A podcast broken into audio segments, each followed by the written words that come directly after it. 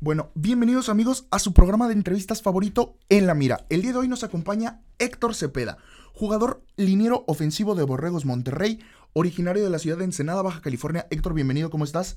¿Qué tal? Muy bien, eh, muchas gracias aquí por, por, la invitación. Primero que nada, muchas gracias por concedernos parte de tu tiempo. Sabemos que al ser jugador de, de un programa de Liga Mayor como es Borregos Monterrey, eres un, una persona ocupada y gracias por cedernos parte de tu tiempo.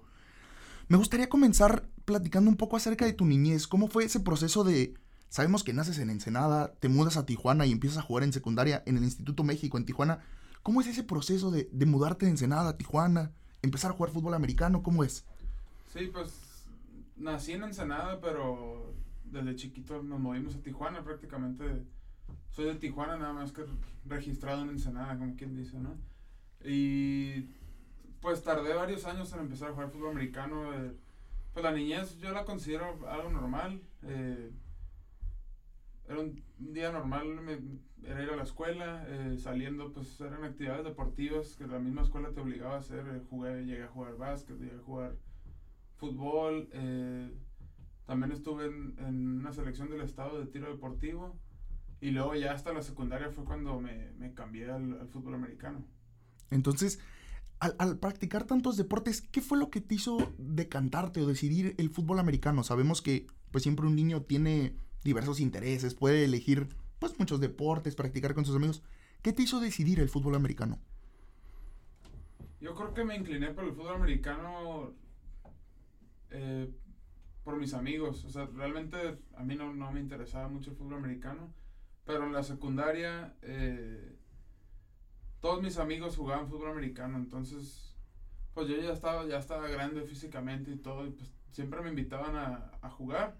Eh, aparte de que el profesor de educación física de, la secundaria era el head coach del equipo de, ahí, de, la misma escuela, y era el que me invitaba también a, jugar.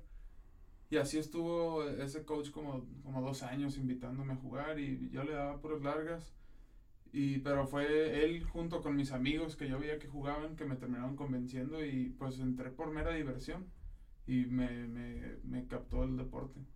Empezaste, imagino, en la categoría JV, en, en jugando para, para la UEFA en, en, en, el Baja California, por el Instituto México. ¿Cómo son los primeros pasos de Héctor en el fútbol americano? ¿Qué, qué pasa en la vida de Héctor a, a, raíz de entrar al fútbol americano? ¿Cambia algo? ¿Tu vida cotidiana se mueve algo? ¿Tú sientes que es normal? Sí, empecé, como dices, en la categoría JV, es como 13, 14 años. Uh -huh. Creo que aquí en, en Monterrey le llaman Junior Bantam pero pues, es lo mismo, ¿no? Son 13, 14 años. Eh, pues un deporte completamente nuevo para mí. Eh, sin embargo, pues a esa edad el deporte es como, o sea, el fútbol americano o cualquier deporte que practique, siento yo que es como la, la, esencia del mismo, porque no hay un interés, pues por ejemplo, mucha gente puede decir que, que en otros niveles juegas por algo, que tal vez en la universidad juegas por una beca, tal vez en profesional juegas por un dinero, pero a esa edad para mí es la esencia, entonces es lo que te cautiva del deporte. Y bien, como mencionas, sí, pues sí fue algo nuevo para mí completamente. Eh, pues desde ponerte un casco, desde comprar clips, desde todo eso. Pues es un deporte que utiliza equipo distinto a, a otros sí, claro. deportes como, no sé, como el fútbol, soccer, como el básquetbol. Y las estrategias son distintas, todo es distinto y, y fue algo que yo creo que me llamó la atención cuando recién llegué. Oye, a ver, platícanos. El fútbol americano, pues es un deporte de contacto y tú al ser liniero, pues eres el que recibe el primer impacto al momento de que sale el snap, ¿no? Para los que nos escuchan y no tienen tanto conocimiento, el snap es cuando se mueve la bola y el liniero ofensivo, pues entiende la jugada desde antes, ¿no?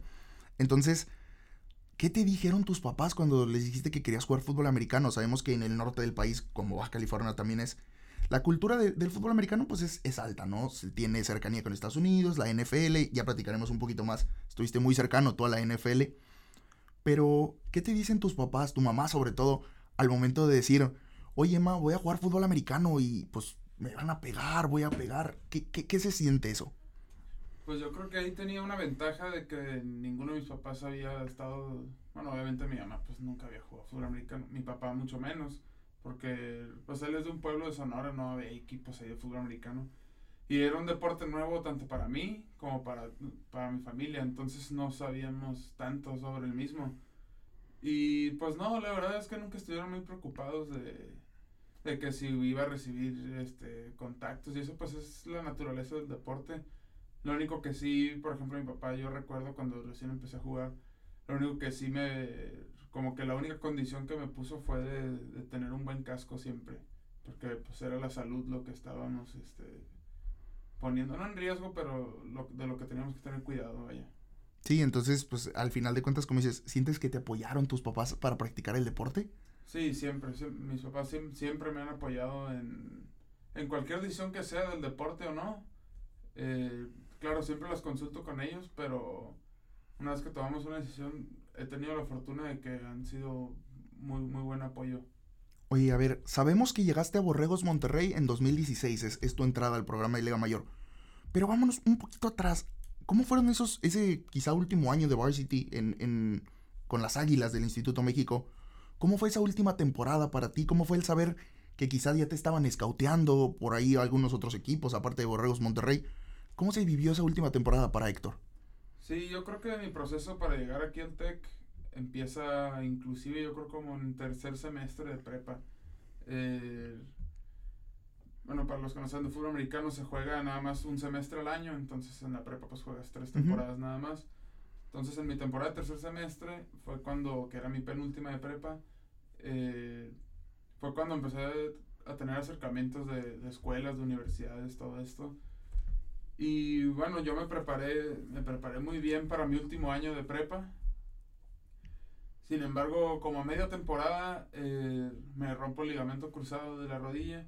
Entonces quedo, quedo fuera de la temporada, me operan, eh, me aviento como unos seis meses de rehabilitación. Y pues en algún momento sí pensé que me iba a haber afectado con, con ofertas de becas y todo eso, pues porque un año antes había tenido unas buenas Es una lesión importante, claro, además. Y en mi última, en la que esperas, este, pues todo, esperas, es, lo, es lo, el último año que juegas con, con, tu equipo de prepa, pues me lesiono y quedo fuera, ¿no? Y, a la vez te pasan ideas de todo tipo por la cabeza de que si me iban a quitar los, las ofertas de beca y todo esto. Eh, afortunadamente, el, pues el TEC nunca quitó la carta sobre la mesa y, y pues me dieron el, el beneficio de la duda, como quien dice, de, de ofrecerme la beca aún cuando estaba eh, lastimado. Oye, y yo quiero platicar un poquito, digo, yo investigué un poquito, digo, eh, para ustedes que no sé si tú lo sabías, ¿no? Pero yo conozco a tu mamá, la conozco por, por Tijuana y demás. Ah, okay. Entonces, sí, sí, sí sabía un poquito de tu lesión. ¿Cómo, ¿Cómo vives tú esa lesión? Ese, sabemos que es una lesión fuerte, ¿no? Una lesión importante. Cualquiera que haya practicado un deporte, que, que haya sentido un poco lo que es eso, pues entiende la, la, gravedad del asunto. ¿Cómo la viviste tú esa lesión? ¿Y, ¿Y, cómo fue? A ver, platícanos un poco qué estaba pasando, qué pasó en tu cabeza cuando sentiste la ruptura, qué, qué, qué llegó a sentir. Sí, pues estábamos jugando, bueno, es, es, una lesión fuerte, pero es común. Sí, hasta cierto punto en es normal en el deporte. Ajá, en el fútbol americano es común, en el fútbol soccer también es común. Eh, he leído que en los, en los esquiadores también es bastante común.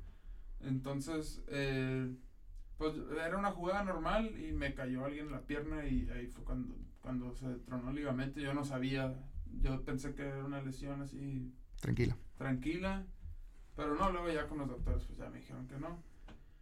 Eh, y pues sí fue un golpe emocional en, en su momento. Eh, sobre todo pues para mí y para mi familia, pues porque ya no iba a poder jugar ese año y con todo lo que... Pues es un año emocional para cuando es tu último de prepa. Y, y ya no poder jugar pues sí era como algo... Aparte de que era mi primera lesión fuerte, pues entonces... Luego entendí con el tiempo que, bueno, lo tomé más como un reto. Ya después de todo el proceso de rehabilitación, todo el proceso desde que te operas hasta, hasta intentar eh, pues volver a reactivarte en la, en la actividad física. Entonces, lo, lo, viviste esa lesión y todo. ¿Y cómo, cómo llega el proceso? Digo, evidentemente no, nos platicas ahorita que, que el TEC afortunadamente nunca quitó la carta sobre la mesa y siempre se mantuvo firme en la decisión de, de darte la beca y de, y de que vinieras a estudiar para acá y jugar para ellos. ¿Cómo fue el proceso de, de decidir? ¿Había otras escuelas? ¿Había otras oportunidades? ¿Tú siempre estuviste firme en el TEC? Después de la lesión, Quizá algunas escuelas se retiraron, quizá no. ¿Qué, qué pasó en eso? No, hasta eso, eh, todas las ofertas que tuve me las dejaron. Eh, afortunadamente tuve varias ofertas de distintas escuelas. De, no sé, tuve de, de, aquí, de Campus Monterrey, tuve de Campus Ciudad de México, Estado de México, Campus Puebla, eh, la UTLA también me invitó, el CETIS allá en Mexicali y en Tijuana también. Eh, pero yo siempre el deporte, hasta hace poco, pero siempre lo, lo he tenido en mente como un medio para estudiar, pues, o, bueno, la prepa pues era más como una forma de diversión. Y, pero ya en la universidad siempre lo vi como un medio para estudiar, para el fin que pues era conseguir mis estudios, ¿no? Entonces, con, viéndolo así, eh, yo basé mi decisión en, en la que yo considero la mejor escuela de las que me ofrecieron, ¿no? O sea, y para mí es la mejor escuela de Latinoamérica, podemos decir. Entonces, por eso es que decido venirme aquí a, al TEC de Monterrey. Entonces, platícanos, llegas al TEC de Monterrey en 2016, empiezas a estudiar ingeniería industrial, te conviertes en un borrego salvaje, uno de los mejores programas, si no es que el mejor programa de, Liga Mayor que tenemos en México. ¿Cómo fue ese cambio para, para Héctor Cepeda? ¿Qué cambió en la vida de Héctor? Digo, sabemos que al ser de Tijuana, pues te conviertes totalmente en foráneo eh, y empiezas a vivir becado, empiezas a vivir prácticamente, podría decirse que del fútbol americano empiezas a vivir. Sí, pues yo creo que primero, como cualquier foráneo, tú me vas a entender, pues llegas este, solo, ¿no? Eh, no conoces a casi nadie, eh, pues a vivir solo, a depender de ti. Y aparte, pues, hablándolo, digo, pues es un cambio cultural porque tal vez, o yo no sé, no sé los demás foráneos, pero yo cuando llegué aquí, pues tal vez yo pensaba que todo funcionaba como en Tijuana. O sea, que la cultura era la misma ahí que en otros lados. Y no, cuando llego aquí me doy cuenta que no. Aquí cambia en ciertas cosas, no cambia tanto, pero sí tiene hay ciertos cambios. cambios. Vas conociendo gente de otras culturas y también piensan diferente. Y aunado a esto, pues estaba el deporte que dio un un escalón más en cuanto al nivel. O sea, acostumbrado a mi nivel de allá, pues llego aquí con gente que ya tiene 5 o 6 años jugando, eh, más grandes de edad, más rápidos, más fuertes. Entonces lleva un tiempo un, de proceso de, como de adaptación a, a ese cambio de, de nivel. ¿Qué, ¿Qué, fue para ti eso al, al, entrar en 2016? ¿Qué tanto te impactó? Por, por poner un número más o menos, del 1 al 10, ¿Qué tanto consideras que te impactó el llegar a Borregos, Monterrey? El, ser el, programa de Liga Mayor más, más importante en México. Pues yo creo que sí sería como un, un 8, yo creo, porque antes de llegar no sabía mucho, hasta antes de que me ofrecieran becas no sabía mucho del equipo de aquí, del TEC. Sí había escuchado el TEC, pero no sabía del equipo de fútbol americano. Aparte que yo llego en el 2016 y en el 2015 habían ganado el campeonato, entonces había expectativas muy altas sobre el equipo. Y había mucho talento también, entonces yo creo que sí sería como un 8-9 de, del impacto que, que, me causó el llegar aquí. Está, está interesante cómo, cómo, nos platicas tu historia y cómo fue para ti el, el cambiarte de una ciudad, el cambiarte ahora a un equipo de borregos. Y, y sí es importante todo esto del fútbol americano, pero quiero, quiero enfocarme en esto que, que tú mismo dijiste. El deporte para mí fue un medio para completar mis estudios. ¿Qué te hizo decantarte por ingeniería industrial, el, el escoger el TEC? ¿Qué te hizo decantarte? Ya nos platicaste un poquito por escoger el TEC, por escoger Monterrey, pero por escoger ingeniería industrial. Sabemos que al final de cuentas una ingeniería es una carrera complicada y compaginarla de cierta manera con, los, con, con el deporte, con, algo tan exigente como el fútbol americano y un programa de Liga Mayor. ¿Cómo fue para Héctor eso? Bueno, primero me, inclino por ingeniería industrial, eh, porque no sabía muy bien eh, en qué especificarme tanto, ¿no? O sea, si te vas a ingeniería mecánica, pues te especificas más en, lo mecánico, dice químico, pues te, a, procesos, y así, ¿no? Todas las, todas las ingenierías que hay. Pero yo considero que ingeniería industrial es algo como, como muy disperso, o sea, puede cubrir muchas áreas de, de la industria. Entonces, al no saber tan específicamente qué quería, eh, decidí irme por ingeniería industrial, que creo que se puede adaptar en casi cualquier área, eh, que, que tal vez en un futuro, aún todavía no sé bien en qué, en qué especificarme, pero eh, creo que la manera en la que aprendes a, a pensar, este, todo lo, lo, que aprendes y la gente que conoces creo que te ayuda para utilizarse en cualquier, en cualquier ámbito. Y sí, o sea, como dices, las ingenierías pues son, son pesadas. Yo creo que todas las carreras tienen lo suyo, ¿no? Este, pero mezclarlo con algún deporte, en mi caso, o la gente que, que trabaja y estudia, pues es, prácticamente lo mismo. Y yo creo que es cuestión de organizarte y, de cumplir con, con, las tareas o con, o con, con tus compromisos eh, en el tiempo adecuado. Tú, este, ya nos platicas, digo, sabemos que, que por fin terminaste tu carrera el año pasado, ahorita estás estudiando la maestría y ahorita platicamos un poquito más de eso.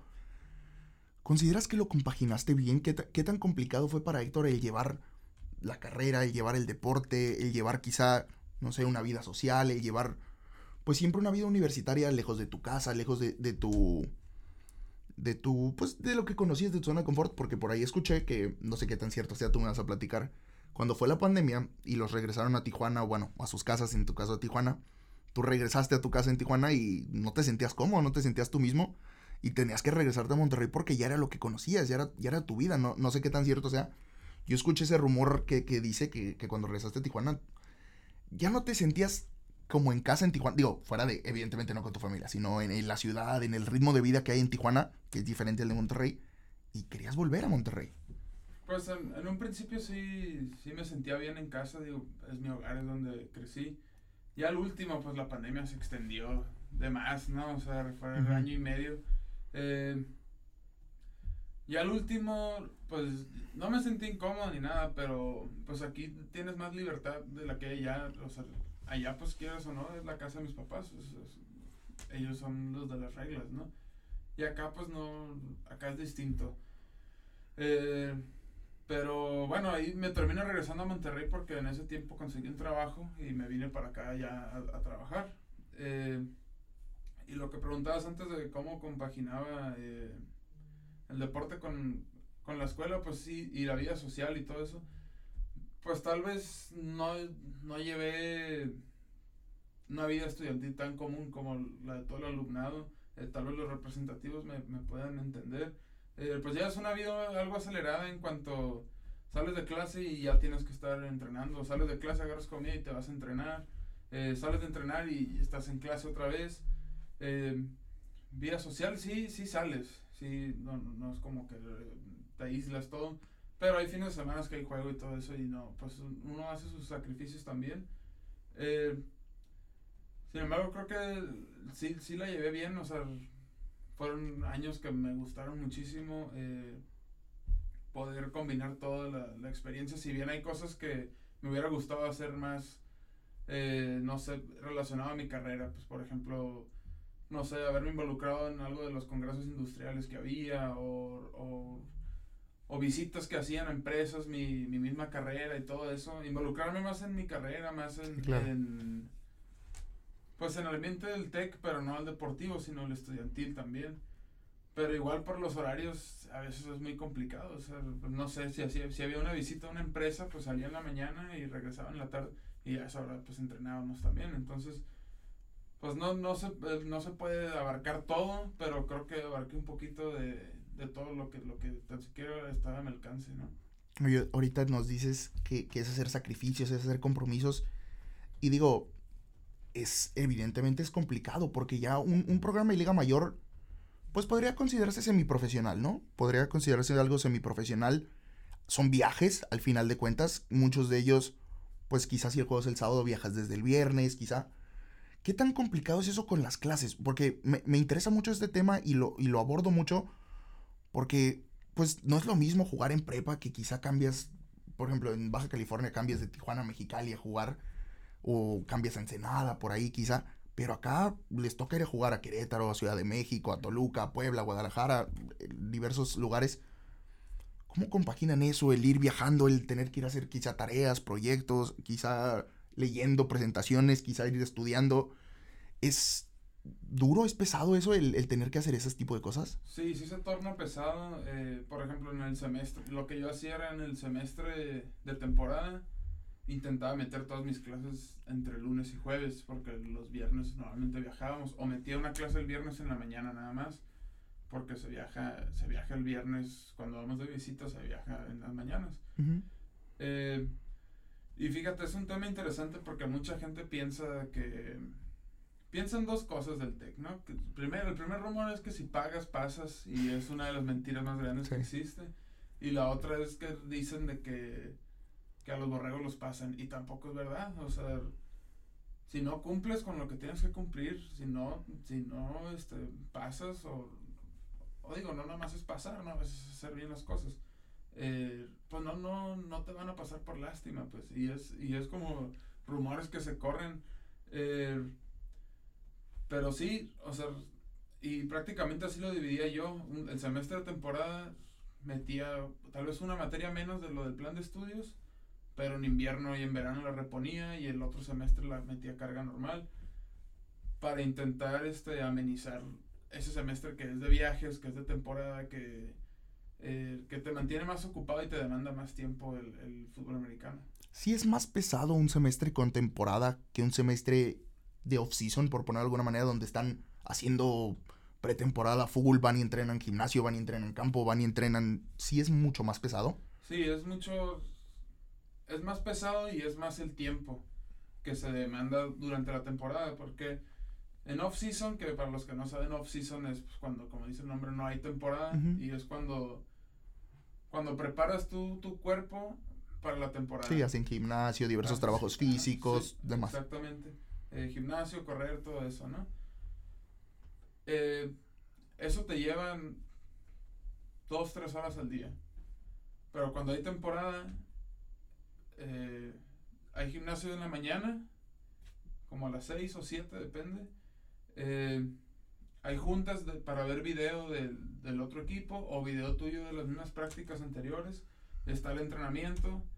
Entonces te, te abarca unas 5 horas tal vez al día. Entonces aumenta el tiempo que... Y es algo diario además. Y es diario exactamente, sí. Entonces sí, durante temporada es un, es un periodo más ocupado para, para gente que juega este deporte. Oye, ahorita nos decías un poco que, la gente cree rumores, ¿no? De decir que a los borregos los pasan, etc., que, se puede creer. Yo he escuchado, no sé qué tan cierto o sea, tú nos podrás, eh, pues, ilustrar un poco en este tema, que a los jugadores precisamente, por quizá evidentes razones, no digo que esté bien o que esté mal, les acomodan clases para que se puedan adecuar a los horarios de viaje, de uso, de, de, entrenamientos y demás, porque quizá ciertas clases, pues, no se acoplan por horarios de entrenamiento y es más complicado mover a 80 que son en un equipo a que entrenen todos a cierta hora que mover a uno de una clase a otra. No sé qué tan cierto sea ese tipo de cosas, que los coaches ahí, no que tengan influencias, pero sí que mueven a, jugadores, oye, cámbiate esta clase para que puedas venir a entrenar y cumplas con todo y no, no estar haciendo movedera. Sí, mira, pues yo estudié el TEC 20, ¿no? Ya, ya, pues ya. ya se acabó. Soy, sí, más viejo, ¿no? Eh, en el TEC 20 teníamos horario preferencial. Entonces éramos los, junto con otros becados, no, no nada más fútbol americano, casi todos los representativos y prefectos y otro tipo de becas eh, tenían horario preferencial, que eran los primeros en elegir. Entonces a nosotros nos decían, no metas clase a la hora que entrenamos, pues de 2 a 5 no metas clases. Y ya tú acomodabas tu horario. Ahorita con el TEC 21 no sé, no sé cómo funcione. Eh, creo que es un asesor que te pone los horarios, algo así. Entonces creo que ese asesor le comunican que a tales horas no pueden, no pueden, eh, no les metan clases. Ya cuando estás en los últimos semestres, pues ya nada más se abre una clase y, es la que tienes que tomar. Si está la hora de entrenamiento, pues la tomas y ya. Pero, pero sí, siempre intentábamos, y ahora era otra diferencia con el semestre de temporada, siempre intentábamos pues meter las clases en horarios que no trunquen con con los entrenamientos. A ver, y, eso me, interesa ese tema. Porque ahorita nos decías, ok, yo tenía clase, iba, comía rápido y me iba a entrenar y luego regresaba a clases. En un, en un entrenamiento normal, quizá de off-season, para, para empezar con off-season, ahorita hablamos de temporada. ¿Cómo sería un entrenamiento de Borregos Monterrey? Digo, que lo, digo, sin especificar demasiado, ¿no? Más o menos para platicar, porque, digo, yo estuve precisamente en unos tryouts antes de cuando todavía quería jugar. estuve en los tryouts y, son pesados. Entonces yo me imagino que un entrenamiento debe ser el doble o el triple de, pesado. ¿Cómo es un entrenamiento quizá normal de Borregos Monterrey? De off-season, es este un periodo de gimnasio, eh, pues lo dividen por día, ¿no? De acuerdo a lo que entrenas. Eh, y después un periodo de, de correr, de velocidad afuera. En total te lleva unas dos horas, dos horas y media. En temporada eh, sí cambia. Eh, dos o tres veces a la semana hay gimnasio en la mañana y en la tarde vas a tus juntas. Hay juntas por posición, o sea, junta de corebacks, junta de corredores por posición, ¿no? Para ver videos. Sale de eso y de ahí eh, salimos ya al campo. Y de acuerdo a la época del año, si es, por ejemplo, si este fin jugamos, pues el entrenamiento se basa a lo que hace el otro equipo, ¿no? Hacemos scout eh, para ir fogueándonos a lo que vamos a... Preparar el partido más que nada. Exactamente.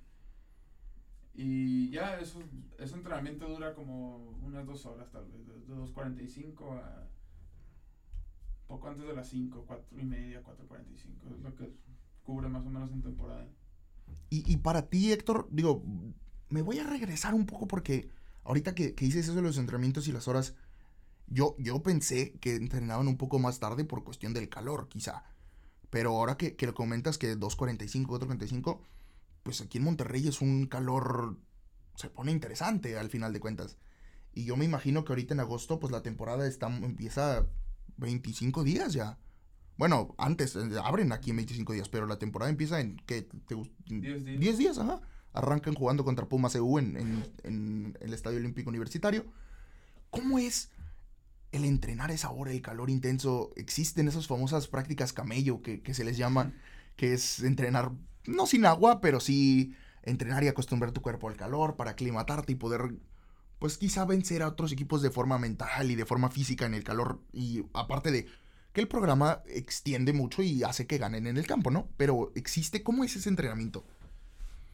Pues el horario, se, no sé, tiene años haciéndose esa hora, de 2.45 a 5, eh, tiene... No, la verdad desconozco desde cuándo se tenga, desde tiempos del coach Frank, no sé, 90s, 80s tal vez. Eh, y ha ido cambiando lo que mencionas de las prácticas camello. No sé, cuando llegué, pues sí se nos daba mucho menos agua, eh, era más... Era distinto todo el cocheo, todo era otra metodología. Eh, si bien desarrollaba como una fortaleza mental que se dice, ahorita ya, ya no es así, ya no es, ya no es, este, ya nos dan agua, vaya, pero aún así eh, el calor es el mismo, pues, que, que, había hace tiempo y el calor, fue algo con lo que yo batallé, no uno o dos días, ni sí, no, semanas, bastante tiempo, claro. Meses en, en tratar de acostumbrarme Sin aclimatarte, por poner. A ese, a ese clima, exactamente, pues tú sabes, siendo allá, y allá entrenábamos en la noche, ¿qué te gusta? Claro, que lo más cercano que tenemos que, que, podríamos tener sería Mexicali, cuando, cuando llegabas a jugar contra Solos Mexicali, contra el Salvatierra. Pero jugábamos de noche, entonces ya te tocaba más tranquilo. templado. Yo estaba acostumbrado a entrenar, igual que tú, pues 17, 18 grados en la noche, a gusto. Y llego aquí en julio del 2016 y era la canícula, 40 grados a las 2.45, sí. Sí cambia, sí, sí tardé, sí tardé yo creo que hasta mi segundo tercer año tal vez en, en acostumbrarme un poco porque nunca, nunca es como que se te hace fácil ya el calor, sino como que adaptas tu cuerpo y tu mente a, a estar allá afuera esas, esas, esas dos, tres horas. Sí, entonces, pues sabemos que, que Borregos, pues es una, esa es la, la institución que busca la excelencia, que busca el campeonato siempre, hablando específicamente de, mm, de fútbol americano, ¿no? y nos decías que fueron campeones en 2015. A ti te tocó vivir el campeonato del 2019 con Borregos Monterrey. Cuando sí es cierto eso de que se dice que Borregos busca la excelencia, que busca el campeonato, ¿cómo se vive una temporada en Borregos Monterrey? Bueno, primero yo creo que no solo Borregos busca la excelencia, sino el TEC. O sea, para mí es una institución de excelencia en todos sus aspectos. Pues, o no ser yo me acuerdo cuando recién me iba a venir para acá, eh, tuvimos una plática de una persona que estaba este, como dándole publicidad al TEC de Monterrey para que la gente viniera a estudiar acá, ¿no? Y dijo que si pudieran describir con una palabra el TEC eh, sería con, con, calidad. Y yo creo que sí, o sea, calidad y excelencia van de la mano, ¿no? Yo creo que no nada más el fútbol americano es lo excelente del TEC, sino el TEC hace excelentes, eh, excelentes ingenieros, excelentes licenciados, excelentes estudiantes atletas, eh, tiene excelentes profesores. Entonces, es. O sea, es, un como conjunto. todo el TEC, es todo un conjunto de que lo que busca la excelencia. Entonces, eh, no sería lógico que no nos exigieran esa excelencia a los representativos, no nada más a, a, Sí, al fútbol americano, general. natación tiene creo que 11 años seguidos siendo campeones nacionales. Así básquetbol femenil también, pues, todos, Ujú. a todos se les demanda su, su excelencia. Y bueno, la otra pregunta de cómo se vive una temporada en Borregos, pues como hablábamos que nosotros partimos el año en, dos. dos, ¿no? O sea, off-season y temporada. Pues eso, o sea, es nuestro periodo, es nuestro nuestros tres meses más importantes del año. O sea, para nosotros cuando empieza la temporada es como año nuevo que prácticamente, ¿no? Es como que pues para lo que has trabajado. eh, se vive con mucha pasión, se vive con mucho sentimiento, eh, sobre todo mientras se va desarrollando pues, cada semana, cada juego, hay juegos más duros que otros, eh, y se va cada vez como creando más unión en el equipo y se vive con, con mucha pasión en una temporada dentro del equipo. Sí, ya, ya nos comentabas bien que, que hay juegos más, más duros que otros en cuanto a pasión y demás. Sabemos que evidentemente un clásico, por, por- no por llamarlo es, un clásico, es contra Tigres, 100% tiene que ser el clásico del norte. Quizá por ahí Pumas, evidentemente otros Tex, no sé si por ahí CCM, Texem. ¿Cuál consideras? Digo, tienes ya seis años jugando para, para Borregos, este va a ser tu sexto año. Eh, eh, para Héctor Cepeda, eh, un partido que se quede en su memoria por el más duro que, haya, que le haya tocado enfrentar. A partir de, imagino que, un- que la final de 2019 tuvo, que tiene que estar en ese top. Pero dejando un poquito de lado la final, un partido así que, que esté en la memoria de Héctor por ser uno de los partidos más duros que le haya tocado enfrentar. Se me vienen ahorita a la mente dos, eh, bueno, yo creo que hasta tres. Eh, uno de ellos, eh, el clásico del 2018. Habíamos perdido dos clásicos seguidos en el Ujú. 16-17 y fuimos al Gaspar Más, que es donde el Estadio Tigres. Eh, Que ahí se juega este año precisamente el clásico, ¿verdad? eh, está planeado, pero están viendo si se puede mover el volcán al, al de Tigres de fútbol, ¿no? Ya sí, sí. un estadio más grande. Eh, bueno, y fuimos para allá y fue uno de los juegos más físicos también y lo ganamos ya después de dos años de no haber ganado el clásico. Eh, se me viene a la mente también Águilas Blancas el año pasado, un juego muy físico, quedamos creo que 13-10, eh, muy cerrado también, íbamos 10-0 y remontamos en la segunda mitad. Y también una semifinal contra el SEM en el 2018. El SEM es Tec Campus Monterrey. Campus Estado de México, que ganamos en series extras también. Yo creo que esos tres, ahorita que me dices juegos duros, juegos físicos, yo creo que esos tres han sido de los más fuertes. Y obviamente sin dejar de lado, eh, por los juegos contra la UDLA también son juegos muy, muy difíciles. Ya, ya lo dices ahorita, por ejemplo, ese, ese partido que nos comentas contra. Me parece que es Texem el que nos dices que, que series extras. ¿Cómo, ¿Cómo es ese proceso de vivir series extras? Quizás algo. No sé si lo entrenan, si es algo para lo que. Sabes que puede suceder, pero no es algo que preparas, o no sé si lo preparan o no. ¿Cómo vives un juego con series extras? Imagino que no te ha tocado uno, imagino que te han tocado varios. ¿Cómo vives un juego con series extras? Pues ese juego en específico era la semifinal, entonces eh, pues había menos margen de error, ¿no? En series extras, para los que no saben, eh, en el fútbol americano el primero en anotar touchdown gana, se acaba el juego. Y si patean field goal, eh, Pues, pues pueden cambiar proseguir. la posición, ¿no? Y ese juego, eh, creo que fueron tres series extras porque fueron tres Ujú. field goals de cada uno, pues entonces íbamos y veníamos, como quien dice. Al final anotamos por una corrida, pero bueno, ¿cómo lo preparas? Lo preparas en la semana, durante la temporada, porque el fútbol americano siempre es situacional.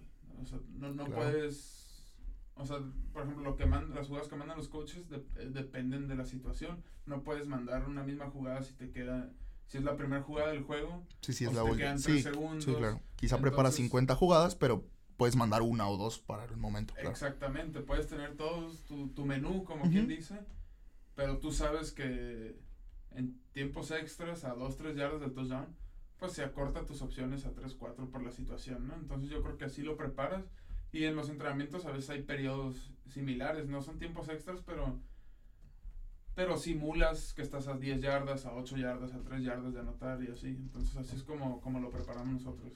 Y, dices que, que, es juego físico. ¿Qué, ¿A qué se refiere Héctor cuando dice un juego físico? Entendemos que en la línea, en, las famosas trincheras, como se les conoce en, en, el, en, el, fútbol americano, pues siempre es físico, es golpe tras golpe tras golpe, cada snap es contacto. Pero un juego físico imagino que, que es algo de llevarlo más allá. ¿A qué se refiere? Porque no, tu, tu, definición fue un juego muy físico y, evidentemente, imagino que sobre todo una semifinal, pues sí se juega con todo a morir porque quieres llegar a la final, quieres levantar ese campeonato. Pero también hay una parte mental, y, y pero me, me, interesa porque, ¿qué es un juego físico para Héctor? Que, que, juega en la posición quizá más física de todas. Ok, sí, pues es buena pregunta, fíjate, ¿no? Tal vez yo lo digo así porque he jugado ya sí, varios sí. años, pero un juego físico yo creo que es un juego en el que hay mucho contacto. Eh, normalmente hay más contacto cuando se intenta correr el balón. Pues hay dos formas sí, claro. para los que no saben lanzar el pase y correr, el, balón, correr la bola. Yo creo que cuando se corre el balón es cuando se hace un juego más eh, físico y también depende de qué defensiva esté jugando, cómo sea su defensiva. Pues si es una defensiva que juega a colisionar este, los huecos, las, sí, claro. los huecos, las trincheras, como dices, eh, pues se torna un juego físico, duro, de contacto, uh -huh. de ganar batallas uno a uno, todo eso.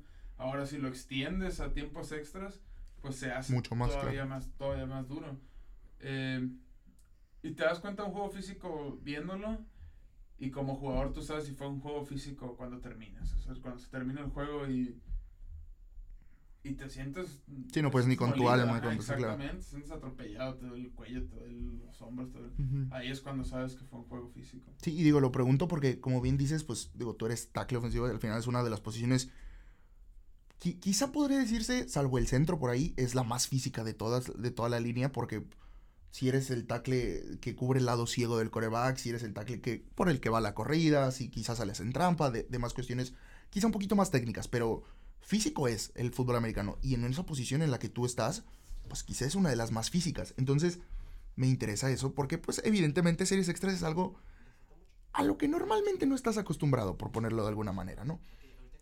Entonces, me interesa, eh, dices que llegaron a cuántas semifinales en, tu periodo con Borregos. Pues yo, todos los años que he jugado, todos los años he llegado a semifinal.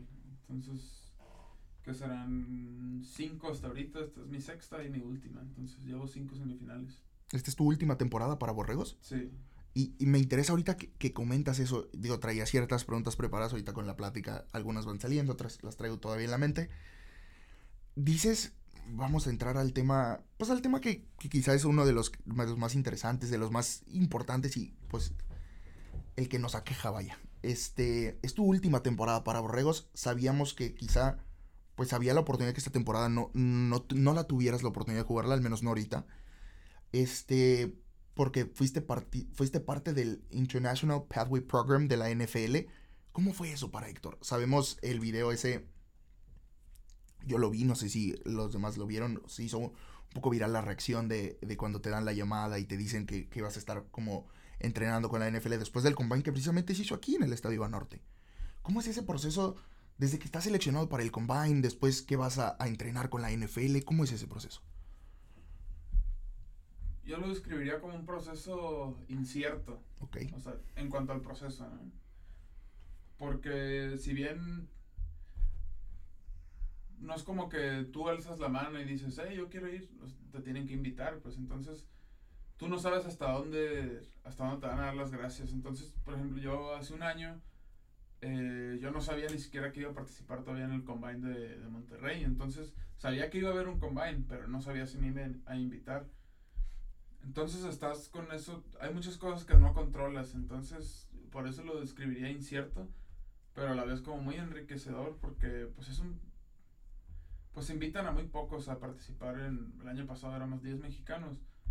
Eh, fue el combine ese de Monterrey en octubre y luego ya cada quien a su temporada. El año pasado fue una temporada corta y hasta enero dieron ya este los resultados los resultados o, más que nada los, los seleccionados no y, y, pues ese periodo también de octubre a enero pues también fue incierto como, como digo porque pues yo no sabía si me iban a llamar tampoco puedes hacer no podía hacer planes de otra cosa porque no sé digamos imagínate que me, entro a trabajar un noviembre y en enero renunciar o sea entonces son periodos inciertos de tiempo en los que no sabes qué va a pasar contigo porque son situaciones que, no, que no están en tus manos.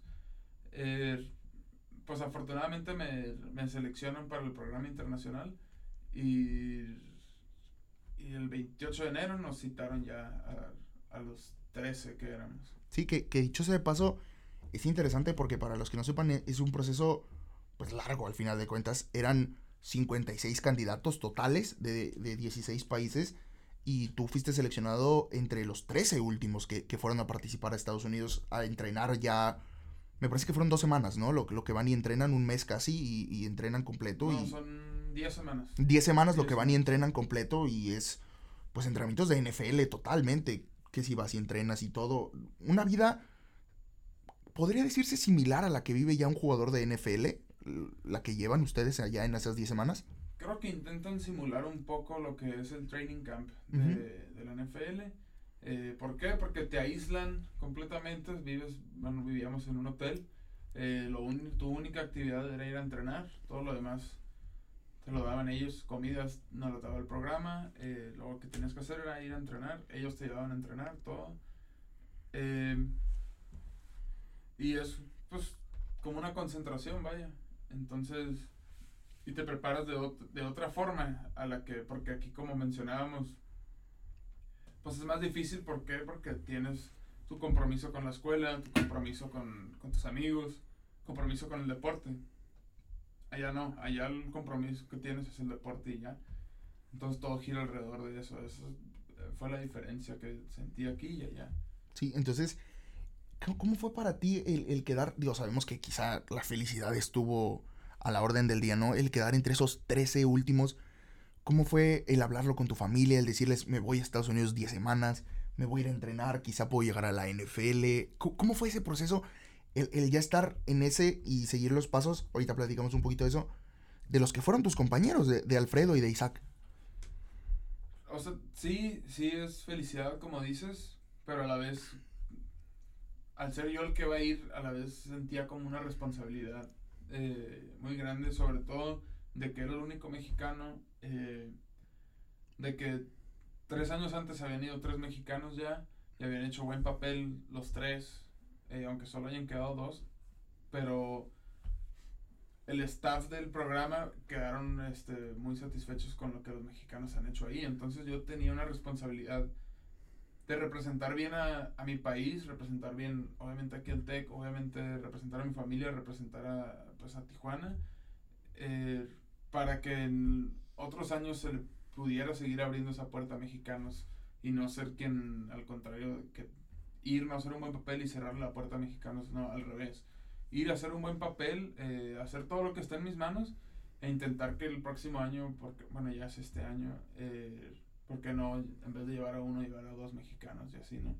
Sí, sabemos que esa puerta, pues digamos que la reabre, ¿no, Máximo? Porque al final de cuentas estuvo, pues Raúl Alegre, estaba Rolando Cantú, este, Hugo Lira, que es ahora el coach de, de, Texem, quizá por ahí este Guillermo Burguete, eh, mexicanos que han estado en la NFL, y la reabre Máximo en, 2018, creo que la reabre es luego la Isaac y, y Alfredo y después tú. Ese proceso, tú, porque tú lo dijiste, representar a México tú has representado a México como parte de la selección mexicana de, fútbol americano. Y, lo has dicho, has estado en concentraciones de borregos, has estado en concentraciones de la NFL. Pero una concentración de la selección mexicana, el llevar la bandera, y ahora sí que literalmente en tu pecho, porque traes la bandera aquí colgada, bueno, no colgada, pero está bordada en el uniforme. ¿Qué se siente ser eh, que a tus ¿Qué tenías? Era, fuiste seleccionado sub-19, me parece, ¿no? Sub-22 también. En mi año de novato. Ajá, sí, sí. Sub-17, sub-19. Entonces, ¿qué se siente ser, llegar y decir, ok, vengo desde Tijuana, vengo, llevo tres, quizá cuatro años jugando este deporte y estoy representando a México en lo que a mí me gusta, estoy jugando en la universidad. ¿Cómo, ¿Cómo fue cambiando la vida de Héctor? Quizá cuatro años podrían sonar a mucho, pero para una vida de un deporte no es tanto al final de cuentas. Sí, no es tanto tiempo, de tres, cuatro años de haberlo jugado. Eh, y que me hayan dado la oportunidad de, Fue mi primer año de estar en la selección de México, pues fue, fue un logro que no veía venir, la verdad. Este, me cayó de sorpresa. Y, y yo soy una persona que, que soy este, orgullosamente mexicano, la verdad. Entonces, pues es un privilegio para mí eh, cuando sacan listas de selecciones y todo eso y ver mi nombre ahí, ver mi apellido por mi familia y todo eso, es algo que me llena de, mucho orgullo. ¿Cómo fue ese proceso cuando, digo, imagino que, que, hablas con tus papás y les dices, oye, voy a selección mexicana, eh, ¿cómo fue? ¿A dónde fuiste? ¿Cómo es el proceso de, oye, pues vente ya a concentración, a dónde vas y juegas, te quedas aquí? ¿Cómo es ese proceso de vivir selección mexicana? Sí, esa selección, este, pues me tocó cerca de casa, esa, fue, esa vez fue en Mexicali, entonces, pues me quedó ahí a tres horas de mi casa, mis papás pudieron ir, todos. Estuvimos ahí concentrados en Mexicali como una semana y jugamos contra una selección de, Estados Unidos de División 3. Y eso fue el tazón que jugamos eh, ese año de la selección. Y otros años que me han llamado, en el 17 me llamaron, pero me lastimé el hombro y ya no pude ir. Y en el 18 también me llamaron, pero pero no hubo juegos, nada más hicieron como una selección. Pues hicieron una lista de, un, de seleccionados de la liga ya, pero no hubo juego contra Estados Unidos. Y luego pues ya en el 19 no me llamaron y en el 20 no hubo y el 21 tampoco hubo selección, entonces Sí, entonces, ¿cómo, es una ¿cómo se vive una concentración? Digo, sabemos que en tu año de novato, pues quizá tenías 18 años, eras, pues eras un joven recién, te, acabas de, te acabas de venir a Monterrey, regresas a Mexicali, una concentración de selección. ¿Cómo vives una concentración de selección mexicana? ¿Cómo la vive? No me interesa tanto cómo, se, cómo la vivió Héctor esa concentración en su año de novato. Pues aún no te desenvuelves tanto, o sea, llegando de, de fuera a un equipo nuevo como era aquí el TEC pues no te desenvuelves tanto como, a como soy ahorita en el equipo, ¿no? Y ahora en una selección donde van de todos los equipos del, país, pues te desenvuelves menos. y, y, a la vez, pues éramos dos, tres novatos nada más, todos los demás. O sea, éramos dos, tres personas de 18 años, los demás, pues ya 20, 21, 25, que es el tope. Eh, entonces, pues era era no difícil, pero diferente, pues porque no es tu ambiente ni nada. Y aparte eres de los chicos de los de ahí, entonces, pues es como un reto a, llevar eso, la diferencia de edad y todo eso. Pues ya estuvimos platicando un poquito de, fútbol americano, ya practicamos un poquito de la escuela. Ahora, eh, platicamos un poco incluso de, de, tu vida personal al principio, pero me interesa un poquito qué viene para ti, porque sabemos que, que después del IPP tristemente pues no, no hubo oportunidad de, quedar en la NFL, pero fuiste drafteado por la CFL con el equipo Montreal, me parece, ¿no? Que fuiste drafteado. Sí, después de... éramos 13 internacionales en el programa, de nueve distintos países. Eh, se seleccionan a cuatro, así es el programa. Sí, en la división. Entonces, ajá, cada año se asigna una división, entonces ponen a cuatro, seleccionan a los cuatro y pues quedamos nueve ahí, este... Pues que no quedamos, entonces... Eh, somos elegibles al draft de la CFL, para los que no saben, es la liga de Canadá. De Canadá. Eh, ahí me draftean los Ottawa Red Blacks. Eh, pero en ese tiempo, pues, eh, había muchas cosas pasando por mi cabeza. como yo pensé que iba a quedar en, en, los cuatro seleccionados y no quedo. Entonces se viene como, no, no, no una crisis, pero un momento como de reflexión de qué es lo que quiero hacer ahora, ¿no? Eh, luego me, me, hablan de Canadá y pues puse, puse las cartas sobre la mesa de, de qué es lo que, lo que yo considero que me conviene. Eh, y aquí en el TEC, pues pensando un poco con, con, lo que me ha dado a mí el TEC y todo eso, pues es mi última temporada, eh, es mi último año ya no puedo jugar otro año aquí.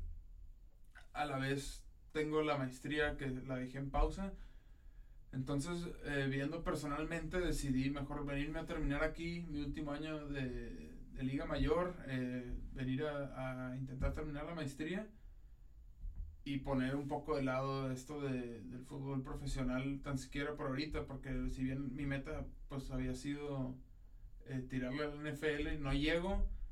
Eh, y la CFL obviamente no fue menospreciándola, es una liga bastante competitiva, es una liga muy dura, pero decidí que quise venir a acabar lo que había empezado, o sea, venir a acabar lo que empecé hace seis años y terminar mi, mi último año aquí, terminar mi maestría, terminar mis estudios y si bien me vuelven a ofrecer algo en, en, un futuro, pues ya sería considerarlo ahora sí. Y lo bueno aquí es que, que terminé con, con puertas abiertas de, de, los dos lados. Pues yo hablé con, con, con, el equipo de Canadá de todo esto, de que quería venir a terminar los estudios y todo esto. Y les pareció bien, me dijeron que se, íbamos a seguir en contacto y pues eh, terminada la temporada y vamos a, a, hablar, yo creo. Sí, porque de hecho eh, te, te draftean en un lugar pues en, en, me parece que, que fuiste el pick 7, algo así, del draft de, de las CFL. Es un lugar para un liniero ofensivo, venir de un lugar de tan lejos, del TEC de Monterrey. Que dices que había muchas cosas pasando por tu cabeza y que tenías, digo, evidentemente la ilusión de llegar a la NFL, la mejor liga de fútbol americano del mundo. ¿Cómo es ese proceso que, pues quizá, como tú dices, en cualquier momento te pueden dar las gracias, lastimosamente te toca que a ti en ese momento no quedas, no te seleccionan? ¿Qué, ¿Qué, pasa en la cabeza de Héctor en ese momento? No, es, parte de, o sea, eran 4 de 13, pues los números no nos favorecían, pero así es, así es el deporte, así es la vida también, o sea, nada está seguro nunca. Eh, pero pues sí, como decía, pasaban muchas cosas de, no sabía si regresarme para acá, no sabía si inclusive dejar de jugar, este, ya pues ya poner a echar a andar lo, la carrera que estudié aquí. Eh, no sabía si Canadá o no sabía si buscar por otro lado la NFL o no, muchas cosas. Entonces me dio unos días para pensar, para poner a enfriar un poquito la cabeza y decidí venir y terminar aquí, terminar la escuela y ya después veré si sigo con el deporte o si, o si se acabó. Dices, mm, al principio nos comentabas que tus papás te han apoyado en todas tus decisiones tus papás cuando, cuando pasa todo esto de, de, que no hay NFL, SFL, que si regresas, quizá por ahí algo más, otras opciones de jugar. ¿Qué, ¿Qué, comentan tus papás? ¿Qué te dicen a ti? ¿Qué, ¿Qué, dicen? Oye, Héctor, pues, ¿qué vas a hacer? ¿Qué opinas? Yo te recomiendo que hagas esto. ¿Qué pasa por la cabeza de tu familia también? Pues es curioso porque el instinto maternal de mi mamá, pues fue, o sea, le dio hasta cierto punto gusto que no quede en, en la NFL porque pues es una demanda física mucho más grande la de aquí y he tenido varias lesiones. Entonces, pues una madre se preocupa siempre por su hijo, por el bienestar de su hijo, ¿no? Entonces, pues a ella no, no fue como que le causó tanta tristeza, tampoco fue una alegría que no quedara, ¿no? Pero por cierto lado le dio gusto que regrese aquí eh, y que no me exponga como una lesión mayor, ¿no? En, ¿Qué digo? Las lesiones, pues en cualquier nivel te pueden pasar. Eh, y pues que ya que viniera aquí a terminar, mi papá, él me dijo que lo que sea que decidiera, si fuera Canadá, jugar o, o, no jugar, este, él me iba a echar la mano en lo que, en lo que fuera. Y, y ahora hablando de, del futuro ya, este, viendo qué sigue, sabemos que, que como nos comentas, eh, tienes las puertas abiertas quizá de Canadá, este, te queda una temporada, eres uno de, vas a ser uno de los estandartes, que ahora que empieza la temporada vas a ser uno de los estandartes de Borregos, tu último año, tu sexta temporada, la, la idea de haber eh, participado en el IPP, que sabemos que en el equipo de Borregos hay otro, Máximo González, es, coach de la línea defensiva de, de Borregos en el, en el, programa de Liga Mayor. ¿Qué representa para ti el, tu última temporada? Las emociones, quizá, imagino, todas las, las que puedes estar experimentando. ¿Qué es para ti esta última temporada? Pues es la cereza del pastel, como decimos, ¿no? O sea, he vivido muchas cosas en muchos años para el equipo, eh, buenas, malas, buenísimas, malísimas. Eh, y ahora pues me toca venir y regresar, usar lo que aprendí allá con mis compañeros aquí, o sea, tratar de transmitir cosas de lo que aprendí. Y, y obviamente eh, sumar al equipo, pues no, no vengo yo a, a intentar yo sobresalir en el equipo, ni mucho menos claro que no, yo intento eh, sumar al equipo y pues trabajar por un fin último que es el, el campeonato de este año, ¿no? Es, ese es el, el, objetivo. Y, y, después de la temporada sabemos que, digo, evidentemente son muchas cosas que planear, pueden pasar muchas cosas de aquí a que se termine la temporada el 21 de noviembre, que quizá puede ser la final, esperemos en el Estadio Norte y los Borregos levanten ese campeonato. ¿Qué, crees que, a, día de hoy, qué piensa Héctor que sigue? Quizá, no sé, ahora que hay, está la FAM, está el FA, puede ir CFL, XFL en, en Estados Unidos, volver a buscar IPP, NFL, quizá buscar no sé, ya no hay elegibilidad de Liga Mayor, pero buscar empezar a trabajar directamente con tu carrera. ¿Qué sigue para Héctor? Pues no sé, la verdad es que no sé.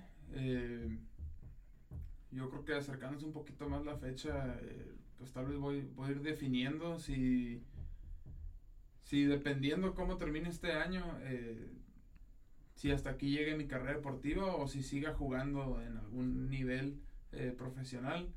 La verdad es que todavía no sé, también me gustaría eh, pues ya involucrarme de nuevo al campo laboral de, de, la carrera y todo eso.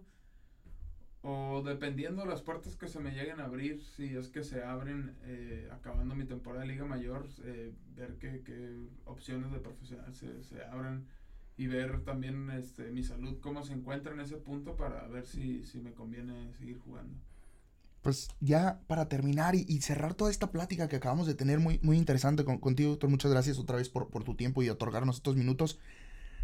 ¿Cómo te defines en tres palabras? Eh,